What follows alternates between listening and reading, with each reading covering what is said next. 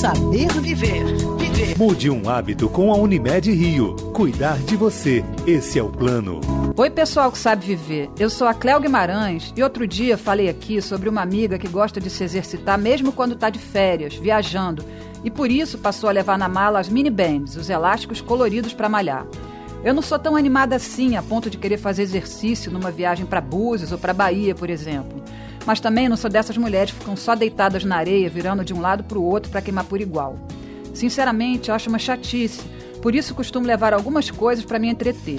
Como sei que muita gente é igual a mim, elaborei umas dicas do que eu acho bacana levar na mala numa viagem para a praia, para você que não aguenta ficar muito parado.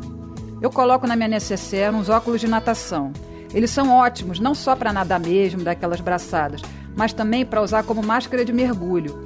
Claro que o mergulho superficial, ver uns peixinhos e tal. Para que alugar aquela máscara caríssima e às vezes de qualidade bem ruim? Pega os óculos e se manda para o mar. Bola de frescobol e as raquetes, claro. Essa é uma dica da Glória Maria, apresentadora, que certa vez disse que leva a raquete dela para onde quer que vá. Sabe o que também é legal e não ocupa muito espaço na mala?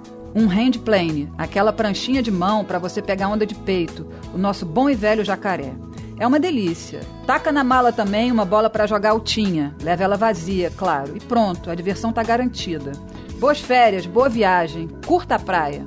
Comentários, dúvidas ou sugestões, mande e-mail para saberviver.band.com.br.